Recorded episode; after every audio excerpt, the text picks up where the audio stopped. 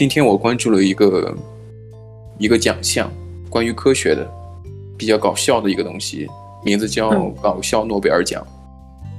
嗯、他是有干嘛的？我从来没有听过哎。啊，你没有听过？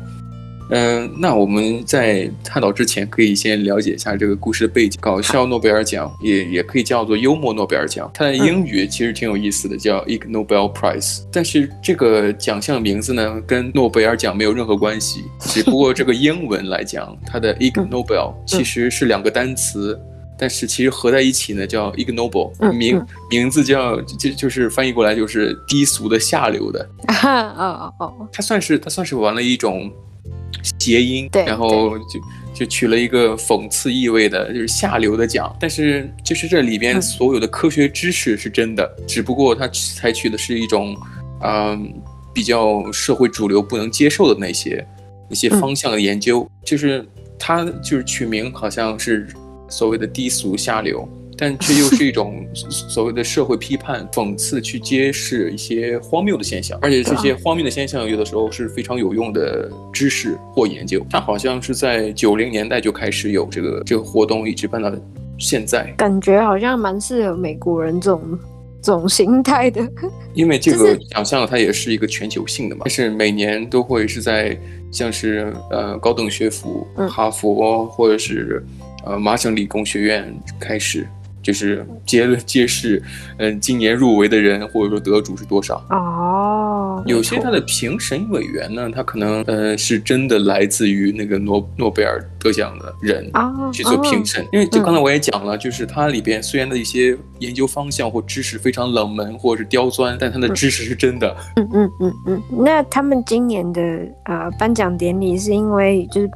呃，COVID 的关系嘛，就是新冠病毒带来的影响，所以呢，嗯、就不能像历届一样在哈佛举行，而是他们对他们改成在线上。然后呢，可是这样子虽然是变成线上的，那个欢笑还是没有减少，这样子。那好，我觉得这搞笑东西肯定是线上流行文化参与参与度会更高一些。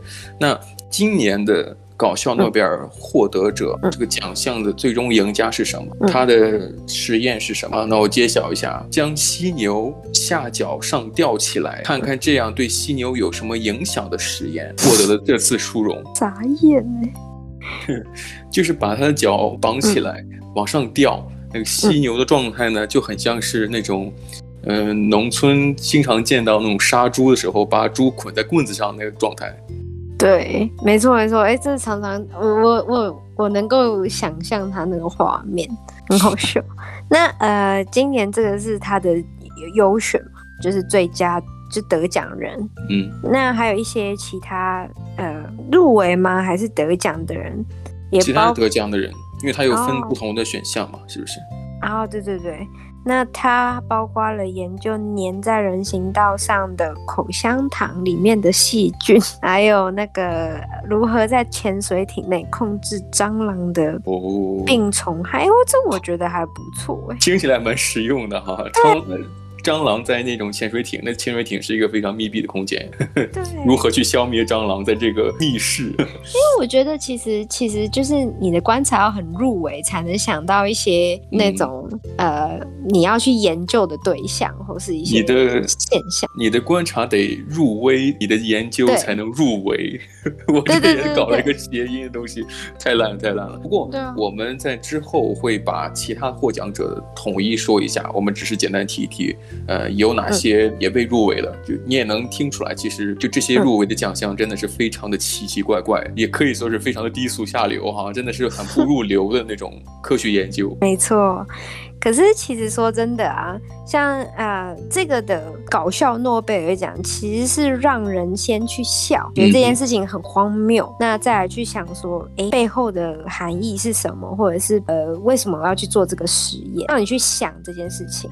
那刚刚你你有嗯，对，那刚刚你有就是讲了一些就是呃搞笑诺贝尔奖的一些背景嘛？那这个呃这个奖项其实是呃主办单位其实是一个叫做幽默科技杂志不可思议研究年鉴的一个、嗯、一个，它是一个主办方杂志社这样子。科研杂志，嗯，对。那他就他也讲了，他就是说这个奖项呢是会让你先发笑，再让你去思考。那他他是说就是。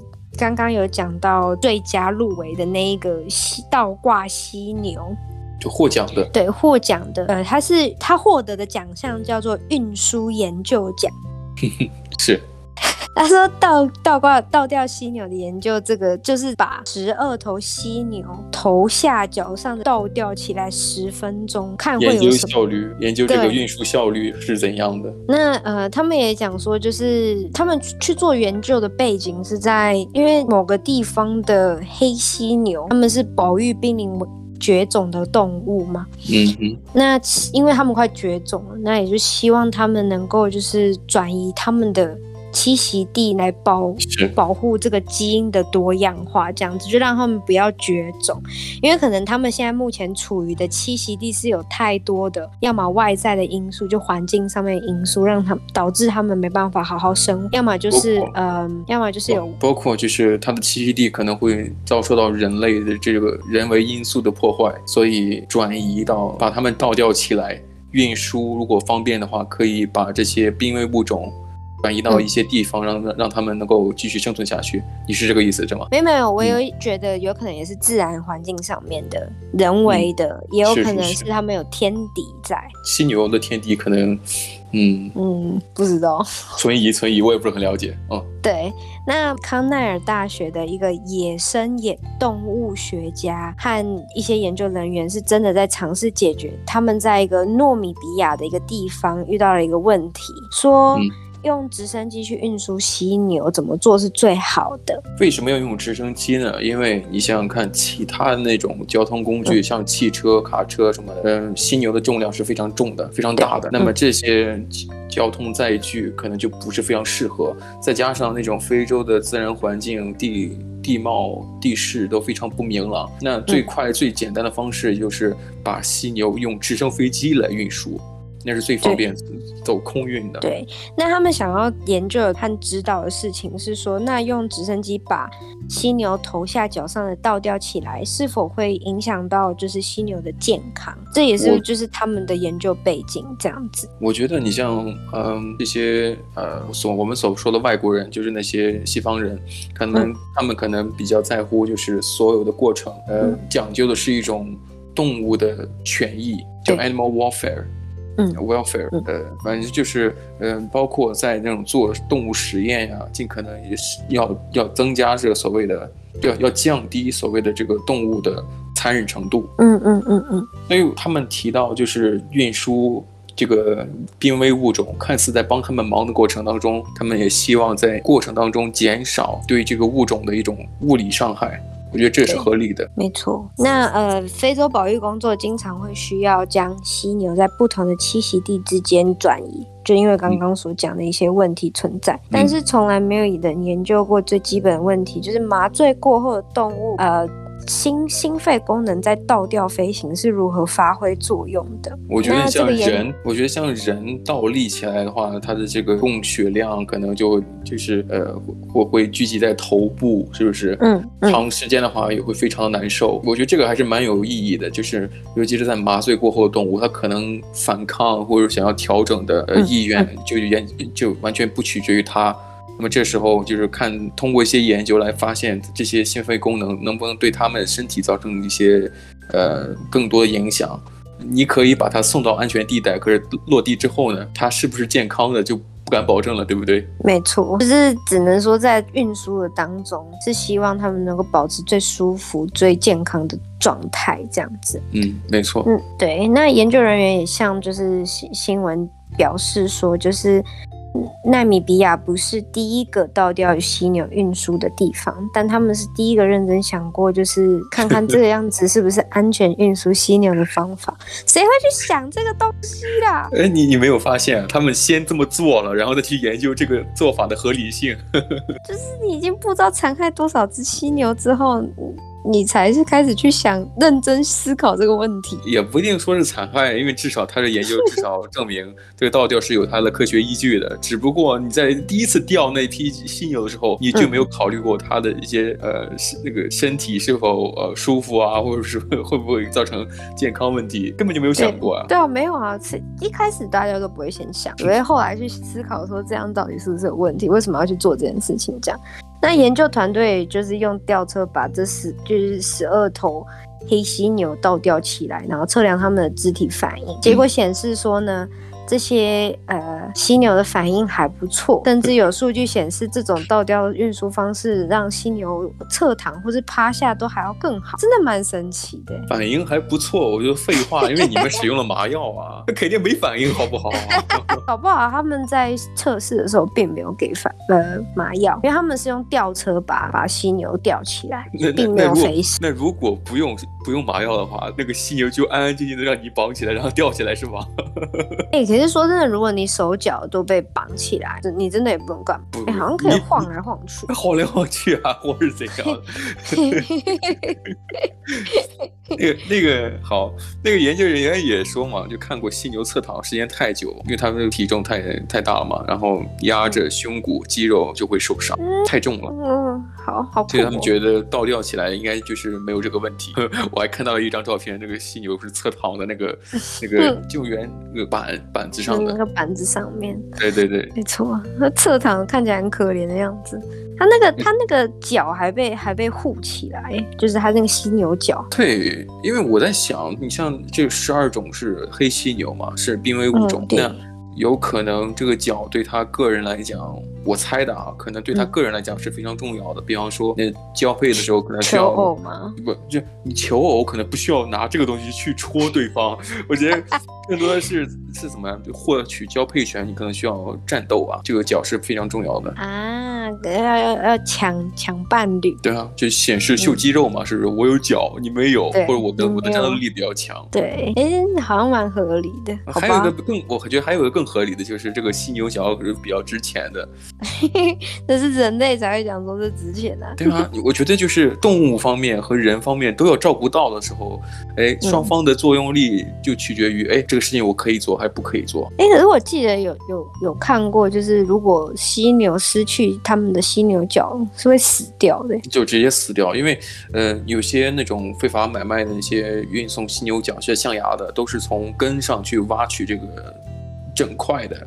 角或者象牙，嗯、那你这个东西它其实连着骨头的，嗯、切掉的话，就外部物理切除的话，那那个动物是活不了的。对，因为它好像把它如果掰断的话是不值钱的，是吗？不值钱，是一整根这样，一整根的，有破损都不值钱。我我这个这个我不是说我懂犀牛角，而是我接接触过象牙的这些东西。嗯嗯嗯，嗯听说过，你要有破破裂的还好。但如果有破损，嗯、因为骨头很容易有骨裂嘛，哦、但是破损的话，那直接就不值钱了。嗯嗯嗯，合理合理。那呃，搞笑诺贝尔奖的传统之一，就是由真的诺贝尔奖得主来颁担任颁奖人。对，刚才我们讲了，对对。那呃，他自有讲了，就是获奖者可以获得一座奖杯，然后呢，嗯、但是他们必须从 PDF 文件打印出来，自己组装起来。嗯。真的很讽刺哎，好烦哦！对，就是你可以打印出来，而且自己打印、自己组装，而且呢，他们还有所谓的现金奖，因为诺贝尔奖本身有奖牌，也有奖金，是不菲的。嗯、那他们也有奖金呢。他们可以获得十万亿啊，数字很多哈、啊，十万亿假的津巴布韦币。我靠，哎，那得这奖到底要干嘛啦？就是你知道，津巴布韦币可能是世界上这个因为通通货膨胀最严重的就是货币嘛，嗯嗯嗯，就是说平时买个面包可能得得上万块钱，或甚至更多。嗯那十万亿 津巴布韦币本身就不多，但是呢，它是假的，假的津巴布韦币。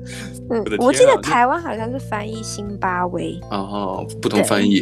嗯对对对，辛巴威，辛巴威，好像之前我记得我会记得这名字，是因为应应该就是因为他们通货膨胀太严重，然后呢，就是都把这个。名字拿来当搞笑，就说：“哎、你欠我就是几十万辛巴辛巴威币。”我我记得小小学的时候也有玩过这个梗，就是哎，欠、你多少钱？我欠你这个辛巴布韦币，津巴布韦币，我们叫津巴布韦。对对对对对对，我们讲辛巴威币，所以才会才会记得，你知道吗？才会记得，对对对，我也是记得这个事情。你像呃，这个获奖者呢，刚才犀牛倒掉那个获奖者，有些人就问他嘛，哎、嗯，你要如何使用这笔巨款十万亿甲的津巴布韦币？嗯、那个获奖者说什么呀？我们 随时都需要研究资金。对，那他也讲啦，就说就是当团队一听到就是呃获得这个奖的时候，不确定这是好的还是坏的。嗯，但是呢，他是想说就是呃这个奖项的呃你叫什么背后的一个想法，就是想让你先发想，然后再让你去思考。那这也是就是呃这个团队在做的事情，这样。那越多人越越来越多人会应该要去了解，说为了拯救和我们一起共同居住在地球上的一些美好动物，他们花了很多的心血和努力去做了这件事情，这样子。你像在呃刚才我们提到了，因由于这次疫情导致这个搞笑诺贝尔奖的颁奖是在线上举行，嗯，刚才讲了这个欢乐程度是有增无减的。那么我刚刚看到了，就是这今年这次他们线上开会颁奖的这个截图。他们穿的都非常自自由自在，很像是那种随时可以野地，呃，是就是侦侦测，就是野地实验的啊，就 field trip 那种那种装扮。然后还有一个，就是他们背景里边就有一个填充物玩具啊，玩毛绒玩具，这个犀牛的那个样子被吊 吊起来。嗯，很好笑。那还有一个人穿的跟那个那个魔哎魔法师一样。对对对，就冒充上流社会的那种燕尾服啊，还有高脚帽啊。对对对，高帽子，高帽子。他们看起来也都很搞笑，不知道为什么。是是是，那好，我们来刚才聊到的是他的呃搞笑诺贝尔奖的获得者。啊，但我们可以聊聊其他的奖项的一些其他得主。对，就是讲一下他们的研究分析这样子。好，那呃，第一个就是生物奖。那我们还是念念，我们还是念念这个得奖得主吧。这个，对，这个得主人叫做苏珊。然后呢，呃，他他是他他是研究了他对猫和人类之间沟通所发出的不同的声音进行了研究。哦，看来他养猫的。嗯 对，我觉得很合理，就是真的啊，就是你会去想说，哎，猫跟人类如果在沟通的时候，就是发出的声音有没有跟猫对猫的时候，或是人对人的时候有不同？嗯，就是其实也是相当于呃，肯定有一个都能听懂的语言，就是你发声的频率啊、声调啊，可能让猫产生了一种，哎，好像在我语言里边是这个意思。嗯嗯嗯嗯，哎，就是它的声，但至少让人觉得很容易想要引起这个。了解的兴趣，对不对？好，这刚才是生物奖，下面讲的是生态奖。嗯，生态啊，呃，获得者是萨塔里机器研究团队，嗯、他们研究的是啊，他们对不同国家的人吐到、嗯、吐到人行道上的口香糖里的细菌进行研究。嗯，呃，进行什么研究呢？进行基因分析来辨识细菌的不同种类。这个是蛮无聊的。嗯，不过我觉得也有它的合理性啊，就是人吐到这个口香糖里边还有细菌，我觉得这个很合理的。但是呢，他他在研究这个不同种类，其实也在研究这个是，毕竟它是吐到人行横道上了，对不对？吐到环境里了，这个不同的细菌会存活多久？会研究一下有哪些呃细菌是可以粘在口香糖上的。我觉得这个也是蛮有趣的啊，引发别人思考的。那再来是一个化学奖的部分。嗯，这个人叫威克，还有他的研究团队，John Wick，John Wick，他是 Wicker，他是 Wicker。那呃，他们是对于电影院的空气成分进行化学分析。哦，嗯，这个我觉得蛮合理的。然后呢，他说是判断观众产生的气味是否能够引起，就是显示电影含有的暴力，或者是性啊，或者反社会行为。还有一些毒品啊，粗俗语言的程度，所以他们是就是可能 电影结束之后呢，他就快点冲进去，然后把 空气吸一遍。至少用一些装置去收集空气样本嘛，因为据据我所知啊，你因为人啊，你包括跟呃跟不同女生约会，自己喜欢的或者说不喜欢的人，身体会分泌一种费洛蒙，所以我就能理解他的研究气味，包括人看那种暴力、色情、反社会那些情节的电影。他的身体可能会分泌一些费洛蒙，或有一些所谓的呃围绕在呃空气当中的一些化学物质，所以威克尔和他的研究团队这次获得了化学奖，我觉得真是功劳不菲。真的啊，我觉得蛮合理的，而且我觉得这奖的奖项得到这个奖项的人是真的蛮观察入围，只能这样讲。是。那还有一个是经济奖的部分，这个人。对，我们就叫他布拉吧。那他是研究发现，从一个国家政治人物的肥胖程度，可能可以看出该国家的。他妈的合理呀、啊！对吧？有些是吧？国家领导人是不是？对对对对对，我大概可以。我不能讲，我不能讲。就就讲金正恩吧。对对对对对，就讲这个宇宙 宇宙第一号伟人金正恩大元帅吧。啊，他我记得你像北韩的那些，嗯、呃，就媒体都在说嘛，金正恩金正恩的肥胖其实是劳累所致。哦，什么劳累？真的，他们那些呃。电视台啊，就是一就一直捧臭脚嘛。你说金正恩大元帅怎么样？多么的伟岸，是不是？多么的这个聪明，多么的有智慧。然后呢，他的肥胖呢？因为他说金正恩大元帅一直是呃非常在乎老百姓疾苦的。每次呢工作到很晚，导致身体营养不良导致的发胖。哦、呃，所以说这个研究国国家政治人物的肥胖程度。来看看这该国家的言论自由的程度也是有必要的，对不对？他们有，他们敢不敢说，敢不敢讲，对不对？像我，嗯、我就不敢讲。哦 哦，没关系，没关系，没人怪你，没人怪你。再来，呃，还有一个医学奖，好像跟你有关系。对啊，这这这我我我蛮有兴趣。他是说，就是这个人是布鲁特，嗯，还有他的研究团队，他们研究。啊、呃，研究显示在改善鼻塞方面的一些问题，性高潮和鼻塞药的效果是一样的。也就是说，你在性性高潮的时候，一鼻塞就通了，不能呼吸了，我可以呼吸了，然后就疯狂的去做。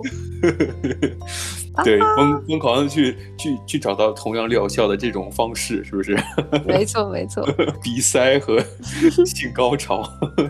对哦，性高潮是可以治疗鼻塞的吗？嗯，不错不错。嗯，嗯再来再来，和平奖有一个叫做贝瑟里斯的一个人，还有他的研究团队，嗯、他们啊、呃、研究了对于人类含蓄是为了在挨拳头时保护自己的假设进行测试啊，就是怕被揍嘛。简单来讲，嗯，至少不会揍脸，是不是？胡子过多的话，这个蛮和平的哈，就以防自己被被被打，或者说引发争端之类的。哦，不是含蓄，是蓄须啊。那我说蓄须啊，就胡胡子多的话就不会被打。哦，我刚刚念的时候我念成含蓄，没关系，没关系。嗯，那再来就是呃物理奖，物理奖，这个人叫做科贝塔。还有他研究的团队，那呃，他们就是做了实验，是以了解行人之间为什么不会一直彼此相撞的。哎，这个蛮有趣的。我觉得所有的人都蛮有趣的，就是人人在人行横道走，总会有有些人会碰到对方肩膀，但他研究的是为什么不会一直彼此相撞。嗯，答案很简单，因为他们长着眼呢，对不对？对呀。你被碰的时候，我就会问你啊，因为在物理里面讲的就是人和有质量的东西就会有引力嘛。哦，哎，这个是蛮好的一个思考方向。只不过就是你像刚才我提到的那个解决方法或者答案，可能就是一种呃世俗上的人的一种看法，就是你长眼睛了，你不会一直碰别人。但是作为物理人来讲，你在物理学家，每个每个物品都有质量。质量和大小决定所谓的引力的大小。哎、你刚刚这样讲完之后，下一个奖项也跟这个有关系。这个奖项叫做动力学奖，有一个叫村上久的人，还有他的研究团队，他们做实验是以了解行人之间为什么有时候会彼此相撞。这是个对冲啊！他们俩，等一下，他们连这个奖项的颁奖，就是给他们这个奖项得奖的人也有也在那边讽刺他们哎。你研究的方向其实是对冲的，也就是说他们是相反的，有对立的。嗯、啊，当然，当然，你像他们奖项呢也是有关系的，一个是物理学奖，一个是动力学奖。其实动力学也是物理学的一种，这不是其中的一个分支了。啊、下一个奖项是昆虫学奖。昆虫学奖，你比较会感兴趣的是吧？他是说，就是这个人，他叫穆勒纳，还有他的呃研究团队，他们对于。呃，控制潜水艇蟑螂的新方法进行研究，就刚刚讲，在密室里面，对，你也逃不了，对不对？害怕蟑螂，你也你你要是家里有蟑螂，你可以选择我逃遁，是不是逃离去上课去上班或或搬家，对不对？在潜水艇里边，一般潜水艇可能会有几个月甚至呃半年左右的这个任务时间嘛，都在水下。嗯密闭空间，这也其实这也证明了蟑螂真的无所不在啊！是人不干净，所以才会有蟑螂。也不用是人不干净，蟑螂也想找地方去 hang out，对不对？也想找地方去玩一玩。不是在水下吧？真的哦，那蟑螂真的蛮厉害的。那个像水下人，他的一些所谓的受的压力会比较大吗？不知道蟑螂会不会有？嗯、蟑螂是哎。哎，这个可以投奖了。对 对，我们可以研究一下，然后参加下一年的所谓的搞笑诺贝尔奖。我们去研究一下这个蟑螂在水下的时候压强或跟所受的压力跟人类有什么区别？没错没错，哎，这是不错的论点。对，来投一下。那呃，最后一个压轴啊，也就是运输奖，也就是我们之前提到这犀牛倒吊是否安全的这一个东西。没错，好啦，好啦，我们要整理整理我们刚才对于昆虫学奖的这个进一步研究，然后来看看是不是明年可以投一投试一试。哎，我很认真，我觉得真的可以来一下。呃，但但是他们还是那句话，搞笑是认真的，那知识。和研究，他也是认真的，这真的是有是有就是解决方式的，所以我们可能还不够那种正式研究的那个层次，对，我们还没有那么资没有那个资格，我们可以给他们提个意见，研究一下，好，进一步研究一下，好，那我们就下次再聊喽。好，今天节目先到这里，下期节目再见，拜拜，拜拜。